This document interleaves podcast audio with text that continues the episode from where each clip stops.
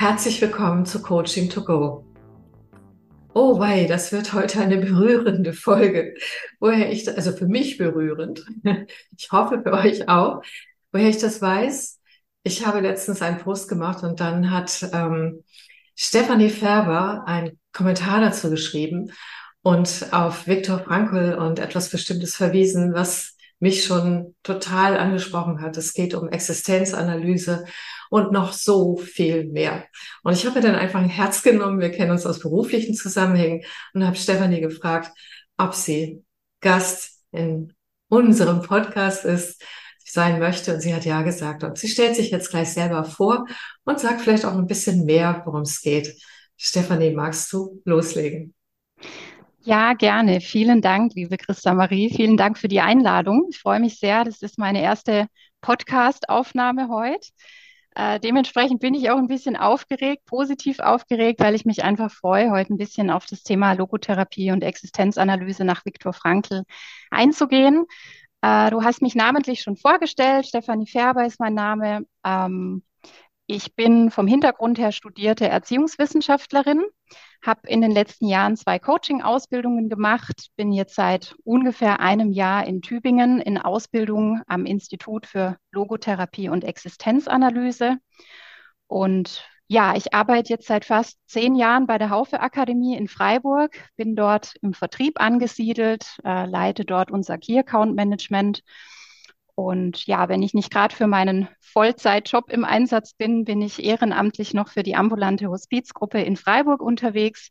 Ich werde dort äh, entsendet in Kliniken, Pflegeheime oder auch in häusliche Umfelder, um Menschen bei ihrem letzten Lebensabschnitt zu begleiten. Ja, und wenn ich nicht gerade für Beruf oder Ehrenamt im Einsatz bin, dann findet mich, man mich auch gern mal äh, im schönen Schwarzwald, Hochschwarzwald auf dem Rennrad oder am Cello äh, oder mit einem guten Buch in der Hand. Ähm, ja, das ist so ein bisschen was über mich als Person. Äh, und ich freue mich jetzt total auf unseren Austausch und dieses Gespräch heute. Ja. Magst du, wir hatten ja schon ein Vorgespräch und da hast du ja auch erzählt, wie du überhaupt dazu gekommen bist. Du hattest ja schon Coaching-Ausbildung, jetzt mhm. nochmal diese Ausbildung zur Logotherapie nach Viktor mhm. Frankl zu machen. Ne? Mhm. Und erzähl doch einfach mal, warum und was dich daran so berührt. Und dann auch, was es eigentlich ist, weil es wird ja auch häufig verwechselt, ne? Ja, ja, genau, ist schon ein gutes Stichwort. Ähm, ja, also ich selber kam vor ja, etwa drei Jahren auf das Thema Logotherapie und Existenzanalyse. Überhaupt erst führte mich vor drei Jahren der Weg zu Viktor Frankl ähm, als ja ziemlich dicht aufeinanderfolgend zwei sehr, sehr schwere Schicksalsschläge auf mein unmittelbares familiäres Umfeld einschlugen. Äh, das waren zwei äh, Schicksalsschläge, hm, die ich so in der Dimension vorher nicht kannte, die für mich komplett neu waren in ihrer Dimension und ähm, ich aufgrund dessen anfing, mich ganz stark mit, mit vielen Fragen zu beschäftigen. Warum passieren solche Dinge? Aber vor allen Dingen auch, warum und wie gelingt es Menschen, mit solchen schweren Schicksalsschlägen umzugehen? Und da spreche ich noch gar nicht von Bewältigung, sondern vielmehr erstmal darum, ähm, darüber damit umzugehen, einen Umgang zu finden, das einzuordnen. Und ähm, ja, mich hat auch viel die Frage beschäftigt, warum gelingt es manchen Menschen besser, solche äh, Schicksalsschläge zu tragen und anderen weniger gut? Äh, das war für mich eine ganz, ganz spannende Frage und über den Weg fing ich an, viel Literaturrecherche zu betreiben, habe ganz, ganz viele Bücher von Elisabeth Lukas gefunden. Das ist eine der berühmtesten Schülerinnen und auch Kolleginnen Viktor Frankls. Ähm, ja, und habe viel von ihr gelesen, kam dadurch auf das Prinzip der Logotherapie, sage ich jetzt mal, und der Existenzanalyse und konnte mich da sehr, sehr gut drin wiederfinden, habe ganz, ganz viele gute Impulse auch bekommen.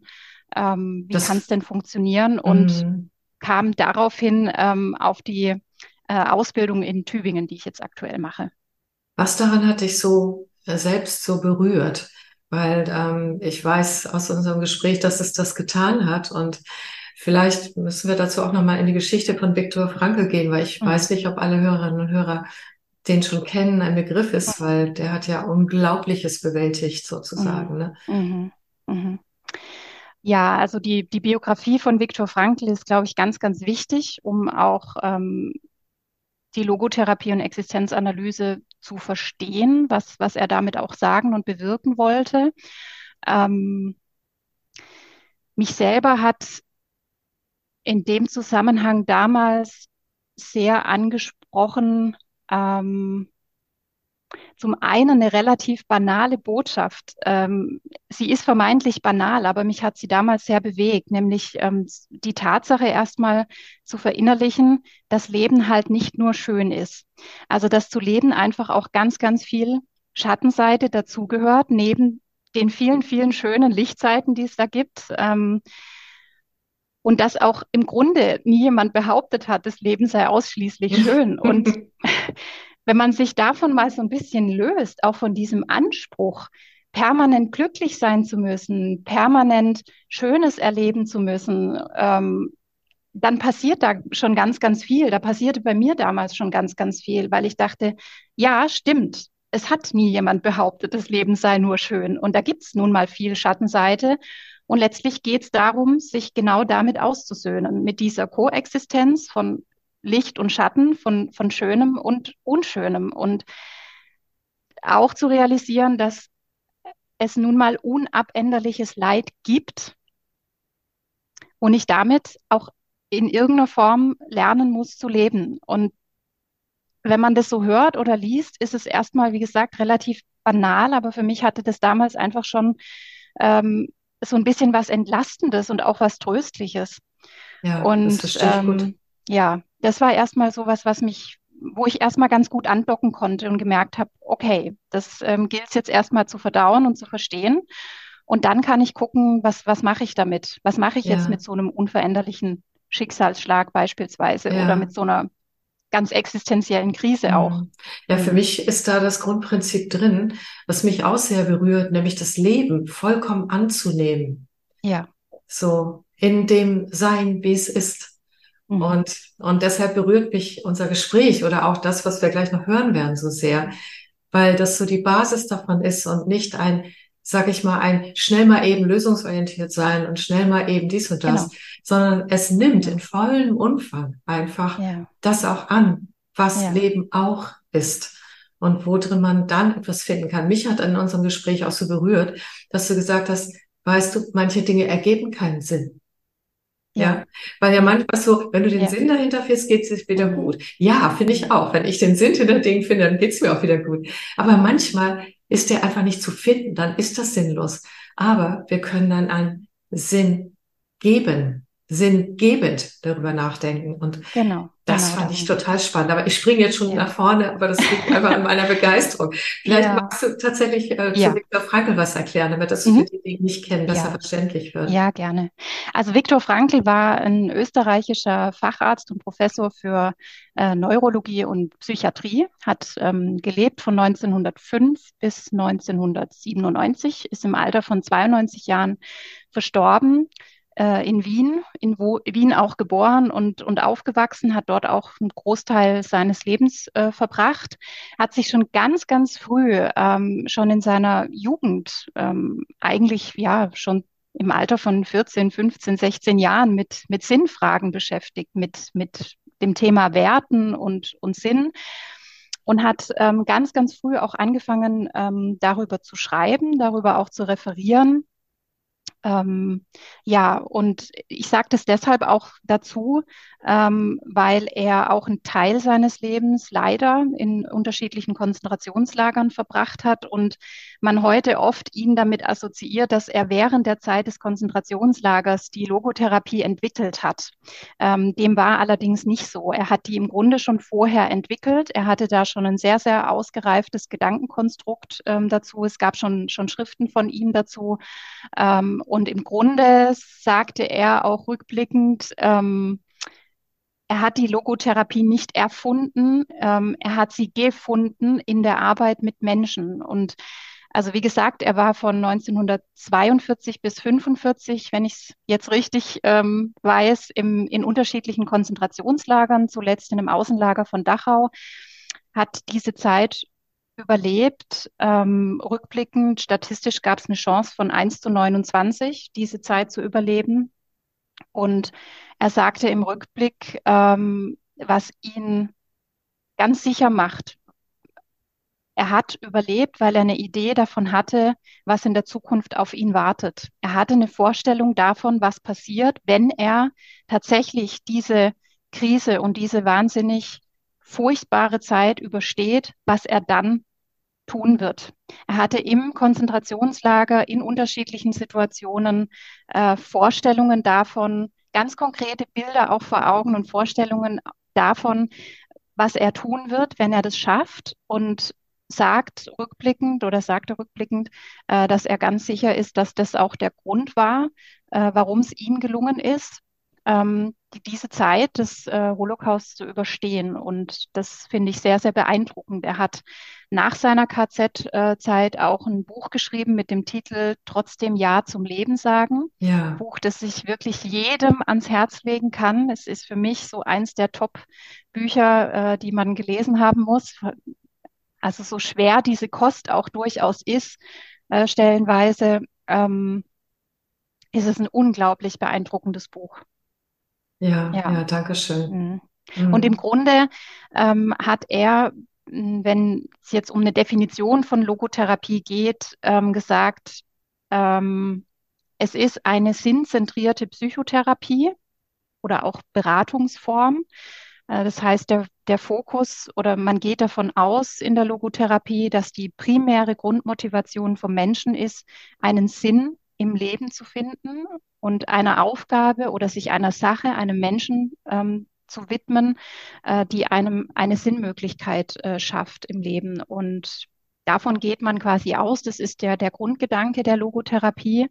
Und ähm, die Idee ist über unterschiedliche Methoden, aber auch einfach über diese Haltung. Also Logotherapie ist viel, viel mehr eine Haltung als, ja. als eine Methodik, ähm, Menschen dabei zu begleiten, für sich Sinnmöglichkeiten zu finden. Also mhm. es geht nicht darum, dass der, der Therapeut oder der Berater ähm, für den Klienten oder den Patienten einen Sinn findet, sondern vielmehr darum, die Menschen zu begleiten, eigene Sinnmöglichkeiten zu entdecken. Und mhm. das auch äh, vor dem Hintergrund schwerer Krisen, Schicksalsschläge und sehr leidvollen Erfahrungen. Mir wird gerade ganz was deutlich, und zwar, dass wenn dieser Grundtrieb des Menschen sinnvoll zu empfinden, sich für einen Menschen eine Sache, eine Idee, eine Aufgabe zu widmen und die bricht weg.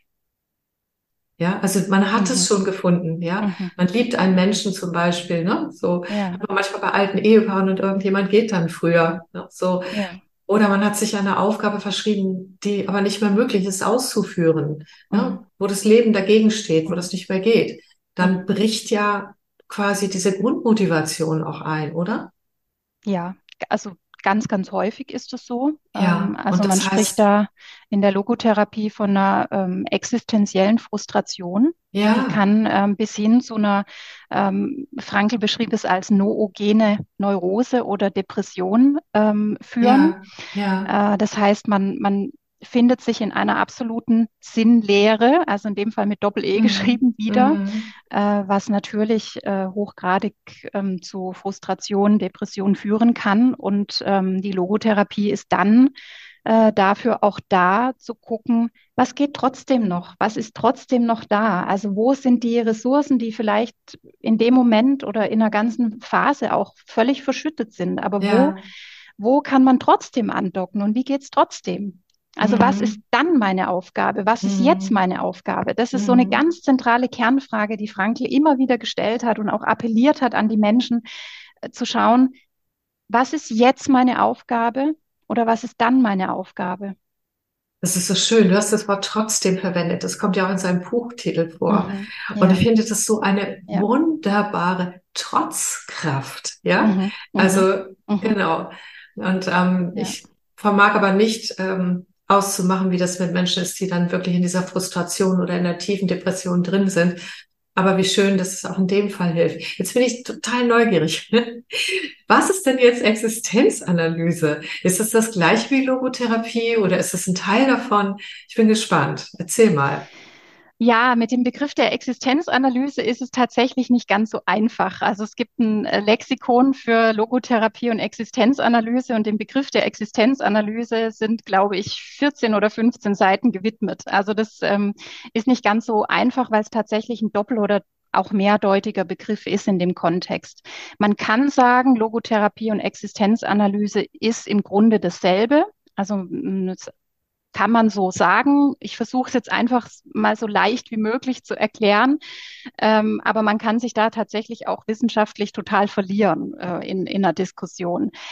Also im Grunde ist es die, die Analyse auf, auf die Existenz hin. Man, man sagt, es geht um ein eigenverantwortetes, selbstgestaltetes und menschenwürdiges Leben bei der Existenzanalyse. Ähm, man kann auch sagen, es geht schlicht um, um den Sinn der Existenz, wenn man so will, wenn man, wenn man es so deutet. Ähm, und ich erkläre es aber auch immer ganz gern mit einer Art Erweiterung der Psychoanalyse. Wenn wir uns mal angucken, also die Logotherapie gilt als ja quasi dritte Wiener Schule der Psychotherapie. Wir hatten äh, Sigmund Freud mit der Psychoanalyse. Es gab Alfred Adler mit der Individualpsychologie und die dritte Schule ist im Prinzip Viktor Frankl mit der Logotherapie und Existenzanalyse. Und wenn ich jetzt die Begriffe Existenzanalyse und Psychoanalyse mal nebeneinander stelle, dann ist es im Grunde eine Erweiterung der Psychoanalyse, weil man sagt, es geht eben nicht nur um das Emotionale, um, um die Psyche, es geht ganz, ganz stark in der Logotherapie und in der Existenzanalyse auch um den Geist, um diese Dimension.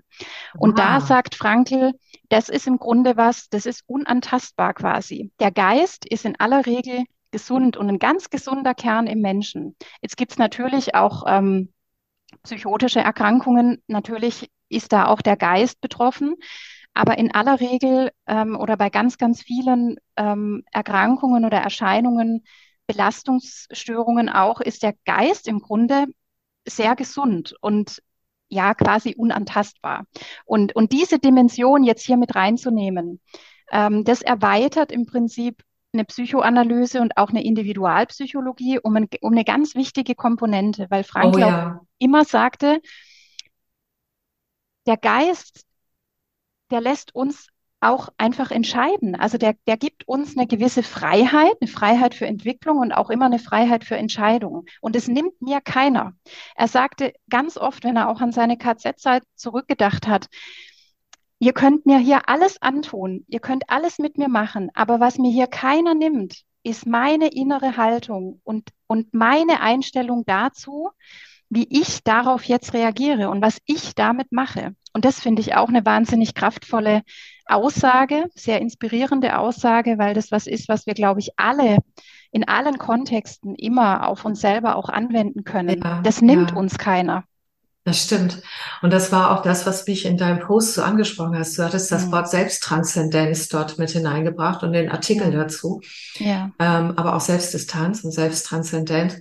Und das spricht mich an, weil ich da, ähm, ohne jetzt das von Frankel alles zu kennen, deshalb bin ich ja gerade so neugierig, mhm. äh, diese Vergleiche herziehen zu können zu dem, wie ich ähm, über die spirituelle Ebene wahrnehme. Die Begriffe mögen unterschiedlich sein. Ja. Aber ich habe auch festgestellt, in meinen dunkelsten Zeiten zum Beispiel, wo es mir überhaupt nicht gut ging, also wo es wirklich schwierig war, da war trotzdem noch etwas um mich rum. Ja. Das war, das konnte man nicht sehen, das war nicht nicht wirklich auf der Ebene, wo wir fühlen, fühlbar. Und es war aber da, es war existent. Mhm. Und das hat sich wirklich gesund angefühlt. Und mhm. von da aus konnte ich auch durchaus Impulse oder Halt gewinnen in irgendeiner mhm. Form. Mhm. Und ähm, das ist auch eine Kraft, die mich lenkt und leitet, sozusagen. Und du hast ja auch gesagt, bei dir wirkt das bis in den Alltag hinein, sozusagen. Ja. Ne? Ja. Auch ganz gespannt. Mhm. Und ähm, ich habe einen anderen Namen dafür als Viktor Frankl. Äh, aber die Namen sind ja unerheblich, ja. Weil ich mhm. finde sowas unschätzbar Wertvolles, wenn man connecten kann. Und für mich geht das auch über meine Individualität hinaus. Das mhm. ist auch eine Ebene, die zwar noch zu mir gehört, aber gleichzeitig mit allem verbunden ist. Also es gibt ja auch sowas wie Zeitgeist und ähm, solche genau. Dinge.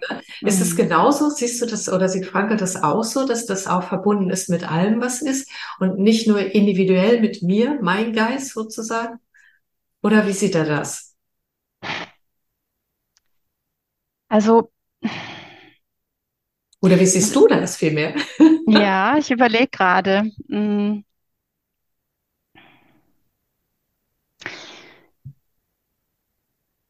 Also ich glaube, dass dieser, dieser, diese Dimension des Geistes ähm, und wie du auch sagtest, im Grunde ist es egal, wie man es nennt, ähm, dass das was ist, auf was wir uns einfach immer verlassen können und auch immer rückberufen können. Äh, und das ist vor allen Dingen, also Frankl beschrieb auch die Trotzmacht des Geistes, was ich in dem Kontext ganz spannend finde. Das fiel mir jetzt gerade ein, ähm, weil es uns eben befähigt, egal was uns widerfährt. Und Leben ist auch Widerfahrenes, finde ich im Übrigen auch ein sehr spannendes Wort. Also das hatte er auch in dem ganzen Kontext Logotherapie und Existenzanalyse geprägt. Leben ist auch Widerfahrenes. Und ich kann aber trotzdem, und da ist wieder der Begriff des Trotz drin, ähm, selber entscheiden, wie ich darauf reagiere. Und er hat auch, Frankl sagte auch den Satz, zwischen Reiz und Reaktion liegt ein Raum. Und in diesem Raum liegt unsere Freiheit, uns zu entwickeln und zu entscheiden. Und das nimmt uns erstmal keiner, egal in welcher, in welcher Situation, egal in welcher Lebenslage.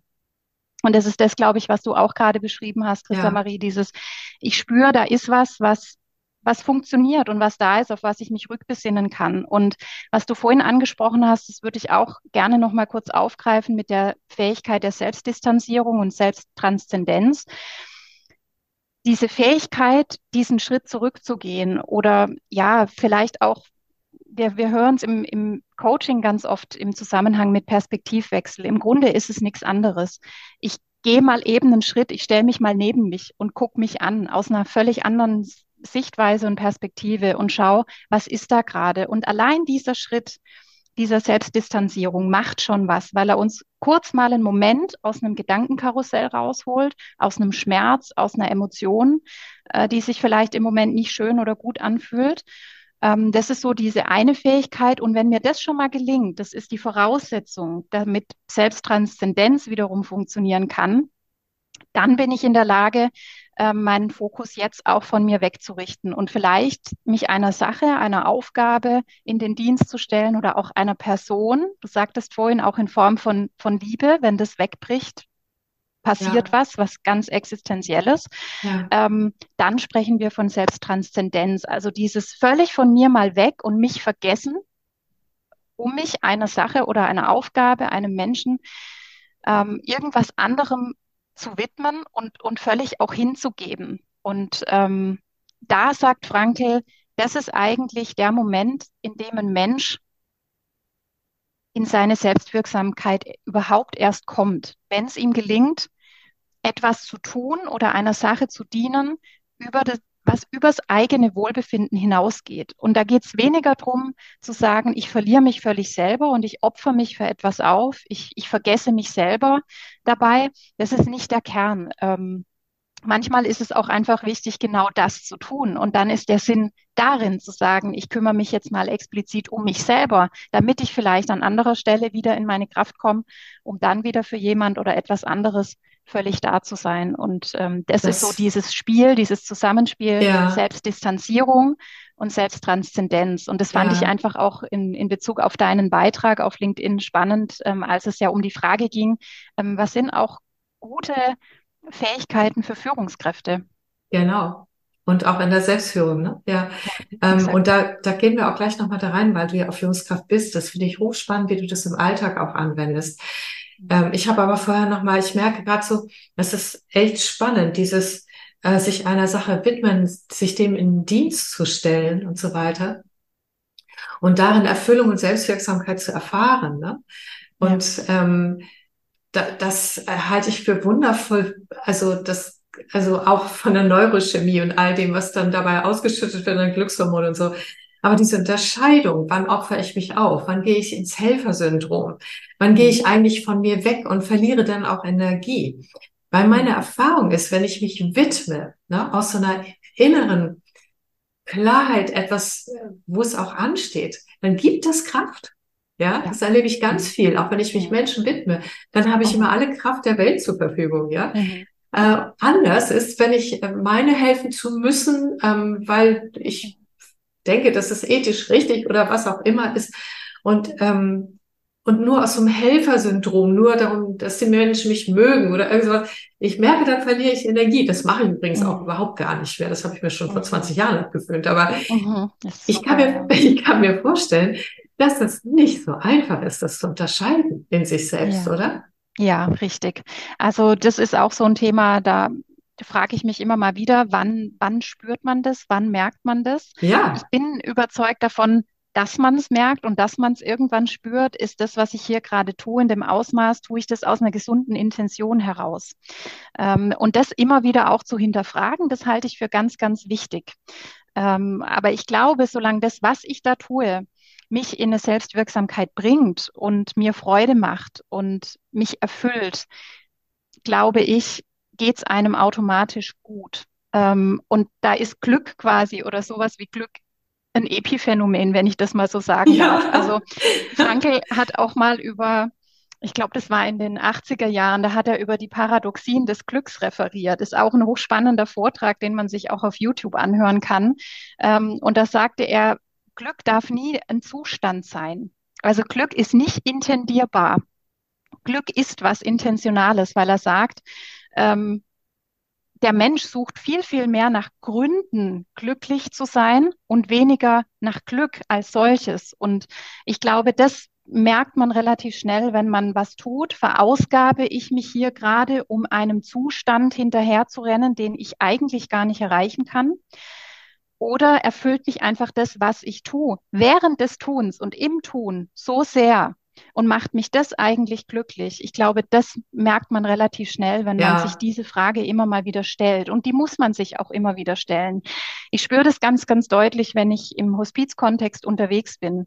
Also zum einen taucht die Logotherapie dort ganz besonders auf, wenn es um die Frage geht, was geht trotzdem noch? Was ist trotzdem noch möglich? Wo kann ich trotzdem andocken? Und was verschafft diesen Menschen, auch wenn die Zeit limitiert ist, trotzdem ein Lächeln ins Gesicht? Und wenn man sowas tut und, und das direkt erlebt und auch unmittelbar diese Resonanz kriegt, ähm, das macht unglaublich viel mit einem. Und ähm, da verliere ich tatsächlich völlig die Zeit. Also da, da verliere ich völlig den, den Sinn für Zeit zum Beispiel. Mhm. Ähm, ja, weil das einfach äh, sehr, sehr schön ist und ich da total in meiner Wirksamkeit bin. Und da gibt es viele, viele andere Beispiele auch, auch im Führungsalltag, im, im Hauptjob, sage ich immer, ähm, gibt es diese Momente, wo, wo man sich, das kennt jeder von uns, wenn man was tut, ähm, wo man so in so Flow-Zuständen ist, wo man sich und die Zeit und das Umfeld einfach völlig vergisst und ähm, das so drin aufgeht und es einen einfach total erfüllt. Ähm, ja, dann, dann geht es einem, glaube ich, automatisch gut. Ja, das ist so wunderbar erklärt. Das ist, äh, ich glaube, das kann jetzt jeder auch mit dieser Fragestellung nachvollziehen für sich selbst. Ne? Und auch immer mit dieser Frage, finde ich auch so schön für, zu mitnehmen. Was geht denn jetzt noch, egal wie die Situation ja. gerade ist? Ne? Ja. Total schön. Ja. Wie lebst du denn ähm, die dieses ganze Know-how und dein Gefühl dafür, für Existenzanalyse, Selbsttranszendenz, wie lebst du das als Führungskraft im Alltag? Was kannst du vielleicht auch mhm. Führungskräften oder anderen Menschen für den Alltag mitgeben mhm. aus dem Punkt? Also ich finde es erstmal grundsätzlich ganz, ganz wichtig zu wissen als Führungskraft, dass die Grundmotivation des Menschen ist, etwas Sinnvolles im Leben zu tun. Also das erstmal zu wissen, ist schon mal gut, ähm, weil ich dann auch gezielt immer mal wieder fragen kann und auch in Gesprächen mit Mitarbeitenden ähm, und auch Kollegen und Kolleginnen die Frage einfach gern auch mal einstreue. Ähm, inwiefern bereitet das, was du tust, Freude und ähm, weißt du, wofür du es tust? Also Hast du vor Augen, hast du eine Idee davon, an welchen Stellen bist du wirksam? Wo fühlt sich so an und wo fühlt sich nicht so an? Und wie fühlt sich an? Ähm, wo spürst du es? Was, was macht's mit dir? Das finde ich erstmal ganz, ganz äh, spannend und wichtig, das auch mit ähm, Teammitgliedern zu besprechen, immer mal wieder. Ähm, denn natürlich gibt es Menschen, die, die gibt es überall, die, die sagen, naja, ich, ich mache meinen Job primär, um Geld zu verdienen. Und das ist auch okay. Also ich finde das bis zu einem gewissen Anteil völlig okay. Aber man darf halt das andere auch nicht ähm, völlig außen vor lassen. Also zu sagen, Sinn spielt überhaupt keine Rolle im Berufsleben, das halte ich tatsächlich für, für schwierig äh, und ja, auch nicht, nicht für richtig. Ich glaube, da wird ein ganz wichtiger Teil geleugnet. Gerade wenn wir uns mal überlegen, wie viel Zeit wir eigentlich in unserem Job oder mit unserem Job und im Berufsleben verbringen. Das ist schon, das ist schon wahnsinnig viel. Und ja, das stimmt. Ähm, das sich immer mal wieder so vor Augen zu führen, haben, hat mein Team eigentlich eine Idee davon, wofür wir das tun, finde ich ganz, ganz entscheidend. Und dann glaube ich, ähm, ist auch ja eine gewisse Nähe zu, zum situativen Führen äh, gegeben, weil Frankl zum Beispiel auch immer sagte, ähm, Haltung schlägt Methode. Und es geht nicht so sehr darum, dass ich genau einen Stil habe oder genau ein Führungsprinzip verfolge, ein Führungsmodell vor Augen habe und mich strikt daran ausrichte. Viel entscheidender ist zu gucken, was passt zu mir jetzt gerade im Moment als Führungskraft, was, passi was passt zu der Situation und was passt aber auch zum Mitarbeitenden und sich da immer wieder neu ähm, zu justieren sozusagen in jeder Situation. Deshalb der, der situative Stil ist sicherlich der, der mir auch am ehesten entspricht. Ja. Ähm, wenn ich mich entscheiden müsste, da immer wieder ähm, ein Augenmerk drauf zu legen, halte ich für, für ganz, ganz wichtig. Da sehe ich auch eine große Nähe eben zur, zur Logotherapie und zur Existenzanalyse. Und vielleicht auch so als dritten Punkt dieses ähm, Körper, Seele, Geist, also wirklich alle drei Dimensionen im Blick haben, ohne dass man das jetzt als Führungskraft vielleicht immer ganz nach vorne holen muss. Ich halte es für essentiell, einfach im Hinterkopf zu haben, wenn eine dieser Dimensionen nicht in Balance ist oder etwas nicht stimmt, dann kommen Menschen aus dem Gleichgewicht. Und auch da situativ wieder und in einem, in einem adäquaten und angemessenen Umfang, aber gegebenenfalls eben auch darauf hinzuweisen oder nachzufragen, ähm, wie geht's dir? Wie geht's dir wirklich? Was ist gerade so los? Ähm, das, glaube ich, ist auch eine, eine ganz, ganz wichtige Eigenschaft äh, von, von Führungskräften, insbesondere in, in diesen wilden, äh, wilden Zeiten. Oh ja, das mhm. sehe ich wirklich ganz genauso, Stefanie. Und äh, du hast auch gerade mein Herz mit im Sturm erobert nochmal damit. ähm, ich äh, bringe das den Men Menschen in den Führungskräftetrainings, lege ich es ihnen auch nah und schaue, welche Ressourcen sie haben, das zu tun. Denn gerade auch in den Remote-Zeiten haben sich viele auch nach mehr Verbindung gesehnt, ohne es so auszudrücken. Ja. Und die haben aber die Schwierigkeiten erkannt, ne, die damit zusammenhängen, weil das hat eine ganze Menge gemacht mit den Menschen. Mhm mhm. und nicht immer nur Gutes. Ja. Und ähm, da ist diese, diese Fähigkeit, auf diese Art und Weise, äh, und ich merke gerade, wie wichtig das ist, dass man dieses Konzept im Hintergrund auch hat, Körper, Geist, Seele oder Sinn und so weiter. Ja. Weil sonst kommen wir ja gar nicht auf die Idee, mal darüber den Kontakt herzustellen, ja. Und äh, ich ja. halte das gerade jetzt auch für total wichtig. Ich kann mir aber auch vorstellen, dass wenn alles nicht so rund läuft, ich habe auch mit Menschen zu tun in den Führungskräfteseminaren, also ähm, die, die funktionieren super gut, ja, und auch ihr Team und die schaffen mhm. alles. Mhm. Aber ich glaube, wenn man, wenn die diese Frage nach dem Sinn stellen würde, würde erstmal alles zusammenbrechen. Mhm. so. Mhm. Also ich mhm. glaube, das ist auch ganz wichtig zu gucken, situativ, wo, wo geht es, wo geht Absolut. es nicht, ne? Wo wäre es eher Absolut. vielleicht auch schwierig, ne? So. Ja, natürlich. Also ähm, das sind noch zwei Dinge mir ganz, ganz wichtig. Also klar, ich, ich bin da sicherlich in einer extrem privilegierten Situation. Ich bin im Bildungswesen unterwegs. Ich ja. halte Bildung für ein extrem hohes und wichtiges Gut in unserer Gesellschaft. Ähm, dass man da den Zugang zum Thema Sinn viel, viel schneller und leichter findet, ist ganz, ganz klar. Es gibt sicherlich Berufsgruppen, da ist es eben nicht so schnell und leicht zugänglich. Äh, und da würde man vielleicht auch mit so einer Frage erstmal irritieren, weißt du, wofür du es tust. Und trotzdem halte ich es für wichtig, diese Frage zu stellen. Ja, ja. Ähm, denn wenn man zu der Erkenntnis kommt, nein, ich habe überhaupt keinen Plan, was mache ich hier eigentlich acht Stunden am Tag oder zehn Stunden am Tag, vielleicht sogar mehr, was mache ich hier eigentlich 40, 50, 60 Stunden in der Woche? Das muss man sich auch mal überlegen, wie viel Zeit oder Lebenszeit es einfach auch ausmacht. Ja erst dann habe ich ja wieder die Chance, so reinzugehen und zu intervenieren und zu gucken, okay, wenn das so ist, dann gibt es wieder neue Möglichkeiten, dann tun sich wieder neue Möglichkeiten mhm. auf. Entweder ich kann dafür sorgen, dass dieser Sinn greifbarer wird, oder wenn er nun mal gar nicht gegeben ist oder die Person zu der Erkenntnis kommt, okay, jetzt habe ich eine Idee davon, wofür ich Dinge tue, was da am Ende bei rumkommt und wo es vielleicht wirkt oder wo es, wo es resoniert, wo es Menschen oder ja, Dinge erreicht. Ich kann damit aber nicht, ähm, ich bin damit aber nicht fein. Mir geht's damit nicht gut. Dann habe ich wieder ein anderes Thema da aber trotzdem hinzuschauen und deshalb nicht zu sagen, na ja, ich habe jetzt hier eine Gruppe von Menschen vor mir, da weiß ich ziemlich genau, die stürzt sich vielleicht eher in eine Krise oder irritiert, wenn ich so eine Frage stelle. Es deshalb zu lassen, halte ich auch für den falschen Weg. Ich glaube, da muss man es einfach dosieren und muss schauen, ja. wann ist was angebracht, wer braucht was und da bin ich eben ganz schnell wieder im Situativen. Ich glaube, hm, das Gießkannenprinzip funktioniert ohnehin vermutlich selten gut, aber in so einem Fall wahrscheinlich noch viel, viel weniger. Ja. Und eine Sache, die mir noch einfiel hm, in Bezug auf Führungskräfte, ich erlebe häufig, dass mir zurückgespiegelt wird, naja, aber wenn ich so solche Fragen stelle, ich frage schon mal, wie geht's dir? Aber wenn ich dann tiefer gehe eine Ebene und sage, wie geht's denn dir wirklich? Und ich ziele vielleicht auch schon auf bestimmte Dimensionen ab, ähm, dann habe ich viel zu große Sorge und Angst, was ich mit der Antwort mache. Vielleicht kann ich mit der Antwort gar nicht umgehen. Das erlebe ich sehr häufig.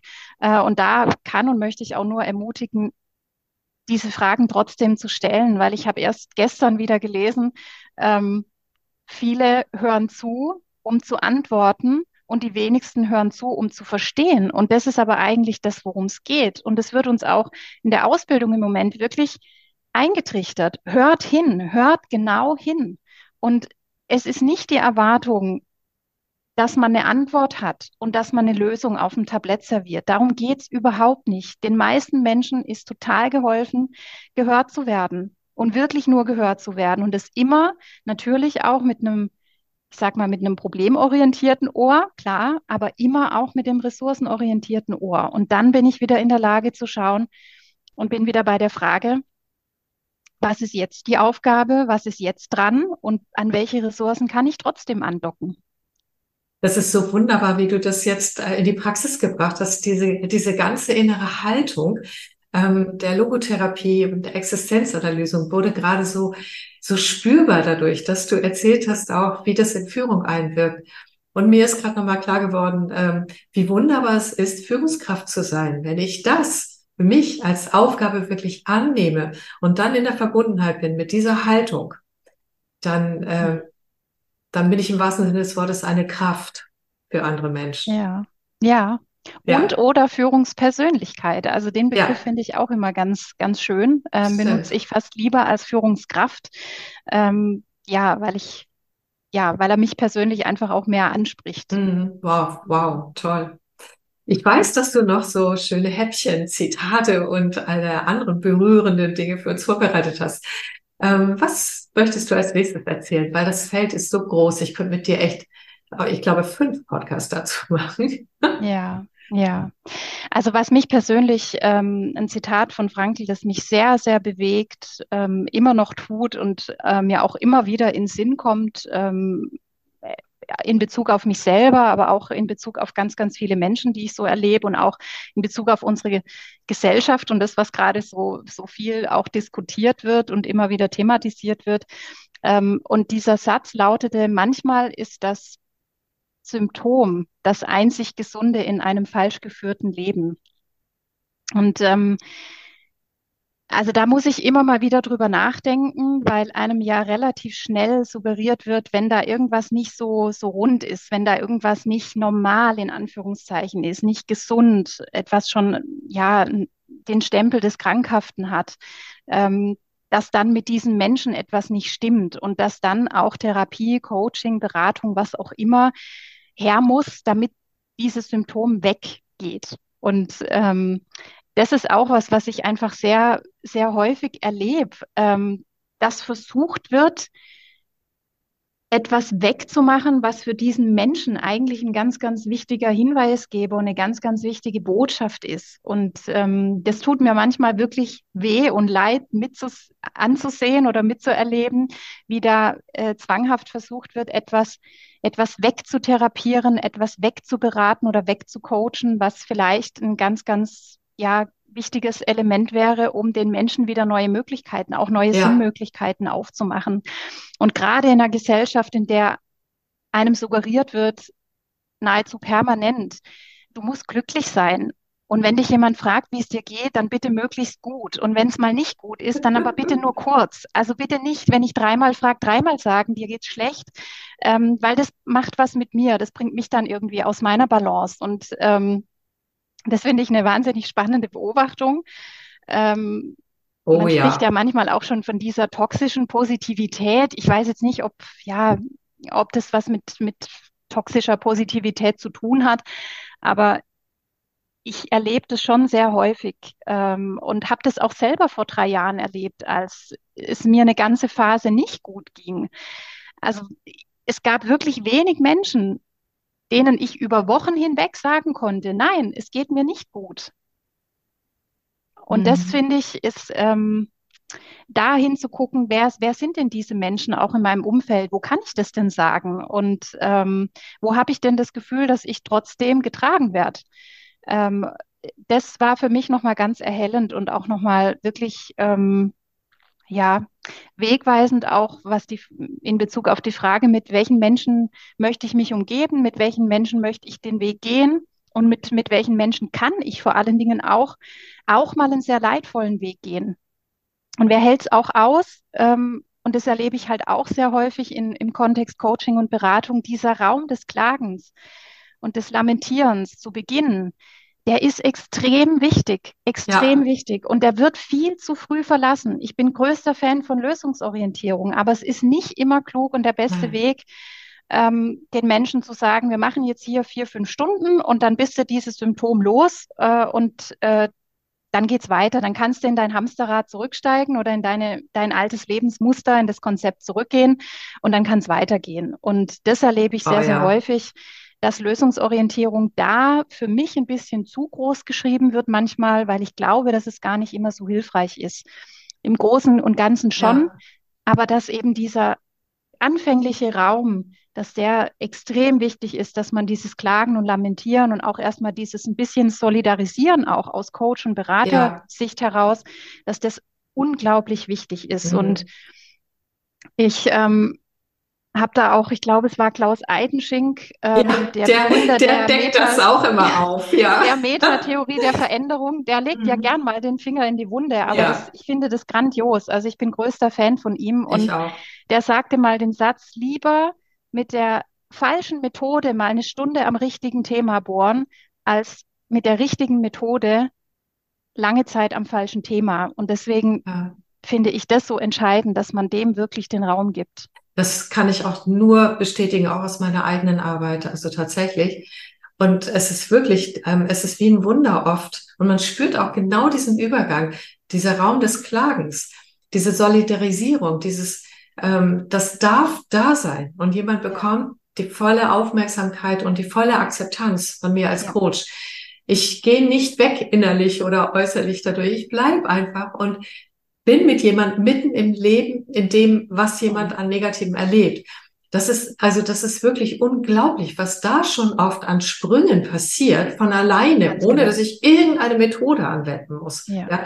Und dann gibt es aber auch genau diesen Moment, wo ich spüre, so jetzt, genau. jetzt braucht es die andere Ja, Richtung, ja, ja, Jetzt man braucht es, es. äh, man spürt es genau, weil das ist wie, vorher ist es so juicy, das ist so, man merkt, wow, da geht ein Raum auf und der ist so Mhm, erfüllt und der ist richtig, ja. mhm, Und dann plötzlich merkt man, jetzt wird schal. Jetzt mhm, kommen äh, Hamsterradwiederholungen. Jetzt mhm, ist jemand quasi in einer Autobahnspur, die ins Nirgendwo führt, ja. mhm. Und das ist total, und, äh, und das macht es ja auch so spannend, Coach zu sein, dann das Gespür zu haben und Absolut. und die Klienten haben es genauso, die Kunden haben es auch.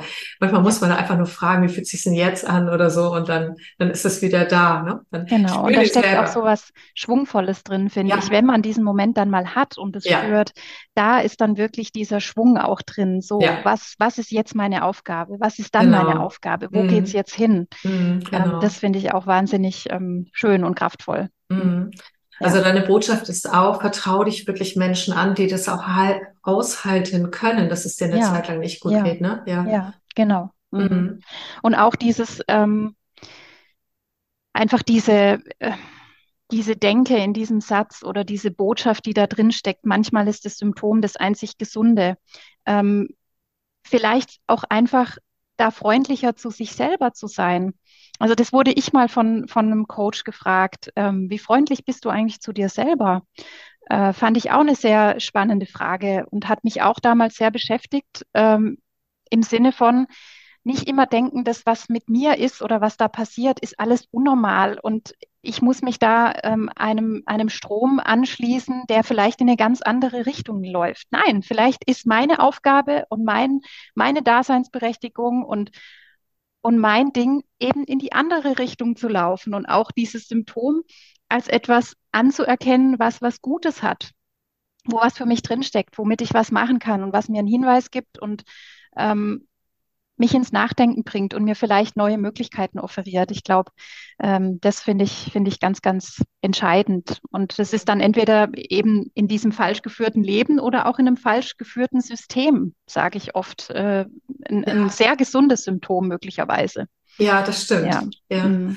Genau. Das ist eine ganz, ganz, andere Art, darüber zu reflektieren, nachzudenken. Mhm. Das ist ein wunderbares ja. Zitat. Ja.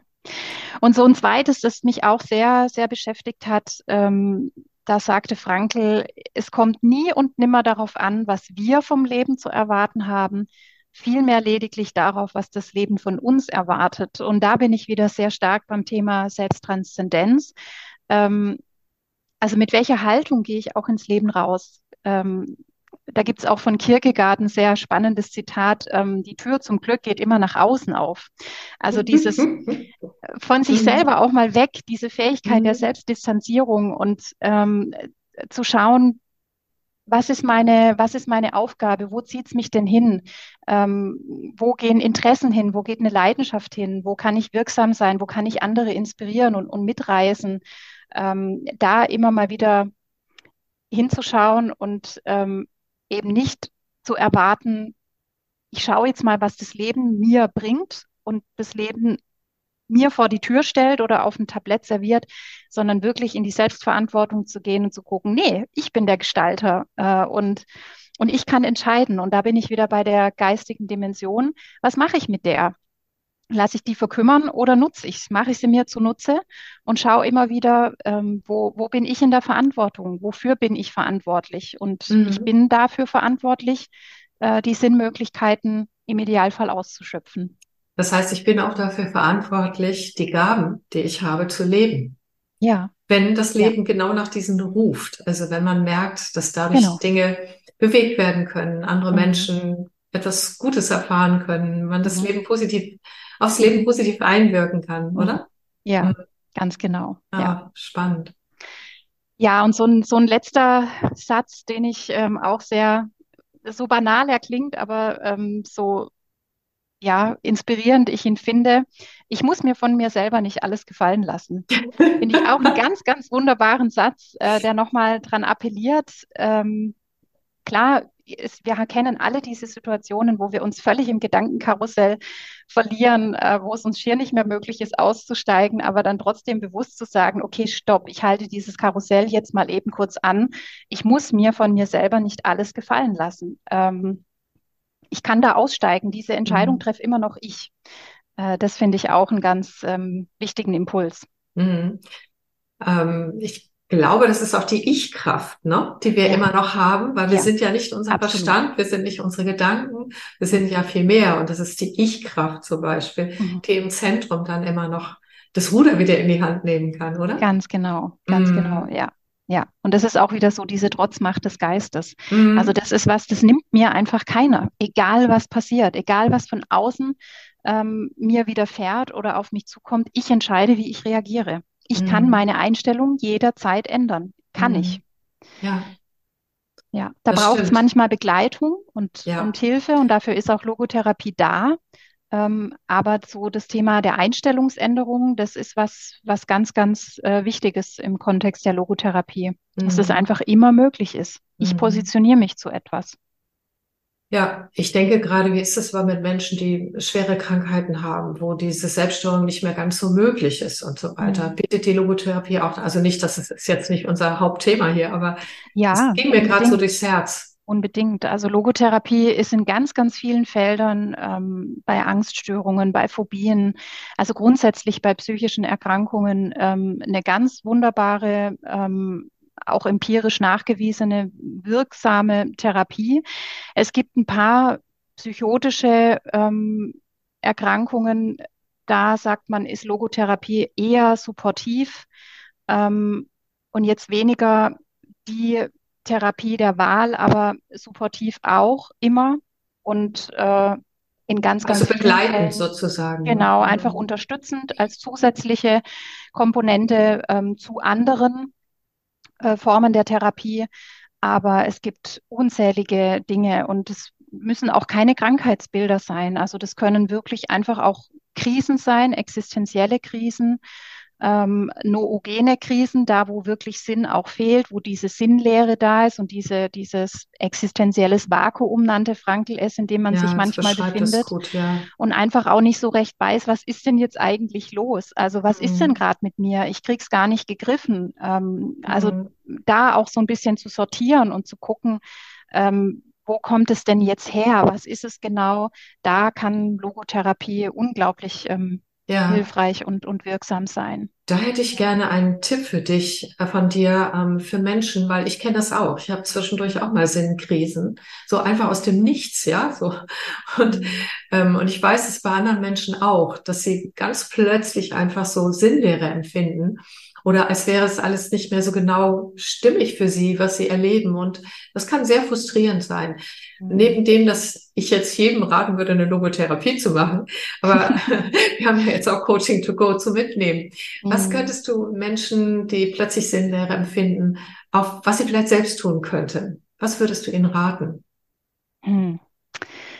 Ja, das ist eine ganz, ganz große Frage, Christa Marie. Das ist tatsächlich, ähm, ja, ist die Frage, ob so eine, so eine Kurzanleitung gibt. Also ich glaube, was, was immer hilft oder immer gut ist, sich immer mal wieder darauf zu besinnen, was sind zum Beispiel wichtige Werte für mich. Also dass man sein Wertekonstrukt mal anguckt. Ähm, weil Frankl sagte auch oft, Sinn entsteht, wenn Werte in Handlung übersetzt werden. Also Werte sind, sind eine Handlungsorientierung und wenn die übersetzt werden, ähm, dann entsteht sowas wie Sinn. Und da immer mal wieder zu gucken. Und das kann sich ja auch in Lebensphasen verändern. Also Werte, die ja, einem wichtig genau. sind. Es gibt sicherlich so ein Grundset an Werten, aber es gibt auch eine gewisse Wertflexibilität.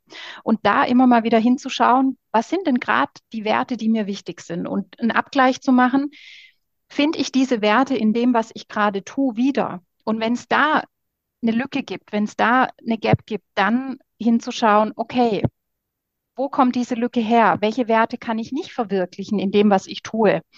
Ähm, oder was tue ich da eigentlich vielleicht auf einem veralteten Wertekonstrukt, das nicht mehr zu meinem Hier und Jetzt passt. Ah, also ja. da hinzuschauen, das finde ich immer ganz, ganz hilfreich und natürlich auch so ein bisschen zu gucken, was mache ich eigentlich gerade? Also, und was habe ich die letzten Jahre vielleicht auch gemacht? Was waren immer Stärken von mir oder wo ging immer Leidenschaft hin? Wo habe ich vielleicht auch als Kind schon ähm, einen Blick für etwas gehabt? Ähm, also was, was zeichnet mich da aus? Ähm, was, was gehört zu mir?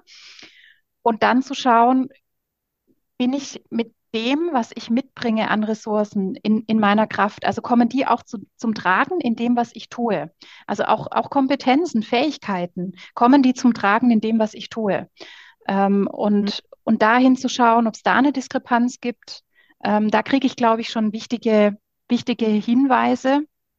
Ähm, und ja, ich, ich glaube auch ehrlich gesagt, und Frankl sagte das auch mal so sinngemäß, eine Sinnkrise ist nichts Krankhaftes, absolut Nein. nichts Krankhaftes. Das ist was ganz, ganz Wichtiges und hat auch was mit, ähm, mit Mündigkeit zu tun, im Sinne von, jetzt bin ich wieder in der Verantwortung, auf Sinnsuche zu gehen und Sinnmöglichkeiten für mich für mich aufzudecken. Und das ist was, was total Gutes. Also solche Sinnkrisen zwischendurch haben, haben wirklich, ähm, ich sage jetzt mal Charme. Das ist absolut nichts Krankhaftes und, und Unnormales. Ja, und, ähm, das ist so wunderbar. Also ich freue mich schon auf meine nächste Sinnkrise. Also wenn du das so sagst, da entsteht so eine Abenteuerlust äh, des ja. Herausfindens. Also ich finde, das hast, du hast wunderbare Ansätze dazu gegeben. Und das passt auch zu einem Coaching-Instrument, was ich jedem empfehle. Mach ab und an mal ein Update auf dich selbst. Ja, finde ich super. Und ja. auch, und was ich da gerne noch mit einbringen, was jetzt weniger aus der Logotherapie, aber aus der Achtsamkeit kommt, dieser Geist des Anfängertums ja, finde genau. ich total wichtig, den immer wieder auch zu leben. Ja. Und ähm, was Frankl noch, noch entwickelt hat, so neben dem Thema Einstellungsänderung, ähm, war so das Thema Erlebniswerte schaffen und schöpferische Werte leben. Und das ist auch was, wo man hingucken kann. Also, was ist das? Bei Erlebniswerten geht es zum Beispiel ganz ähm, simpel darum, Natur zu erleben, Kunst zu erleben, Musik zu erleben. Also das, was man vielleicht primär auch in, in der Freizeit tut, ähm, sich dem wieder stärker zu widmen. Einfach, ähm, ja, Erlebniswerte wirklich zu leben. Und bei den schöpferischen Werten, da geht es ganz stark drum, um, ums Produktive, etwas etwas schaffen, etwas erschaffen, etwas tun, etwas leisten. Also da auch vielleicht zu schauen, hilft mir sowas vielleicht schon, um mich ein Stück oder einen Schritt aus diesem, aus dieser Sinnkrise und damit ist ja auch Schmerz verbunden, aus diesem Schmerz mal kurz raus zu katapultieren, um zu gucken, was tut mir denn gerade gut. Ähm, und so eine Sinnkrise kann auch da sein und nicht dazu führen, dass man plötzlich morgen was völlig anderes tut.